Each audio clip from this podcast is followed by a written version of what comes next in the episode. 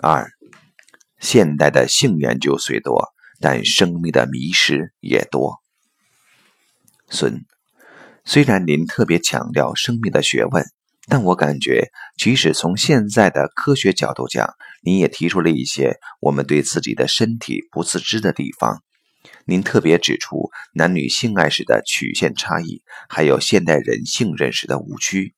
依您的观点，性并不像我们想象中那样重要无比，因为每个个体生命都是一个自己的世界。而现代人常常要在别人眼中显得正常而去结婚或过有性的生活，许多的人生悲剧就此发生。林，我们常说知识决定态度，实际上态度也决定知识。我们对性的知识，好像现在研究的更多更细了，事实上迷失与误区更多。对性的态度未见得就一定比古人更成熟。我们的态度在影响着知识。回到对性的论述上，现代人往往将性的作用扩充到一种无以复加的地步。于是，当面对一个行者或某些有别于普通生活方式、基本上不一定有所谓性生活的人时，就会以非常奇怪的态度对待他们。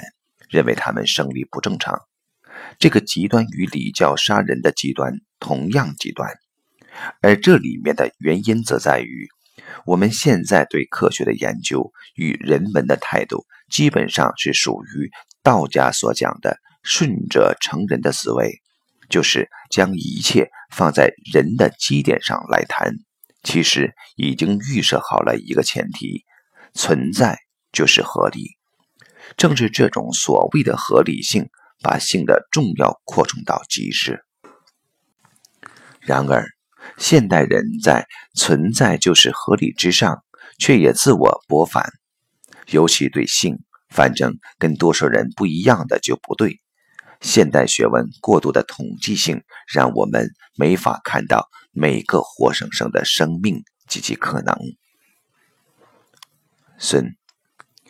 您在书中有一句话：“人是在受限或自我设限中，才有所谓超越自由的。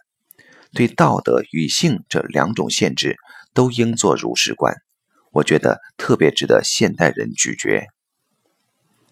林这本书中的许多看法，比如阴阳平衡、男人火性、女人水性、所谓精满不思淫等，都来自古老的智慧。另外，我更强调，每个人都该有对应自己的关照。也就是说，一件事对一个人有多重要，是因人而异的。性如果真的那么重要，或者是绝对重要，那世界上就不会有这么多形形色色的人与不同的人生情境。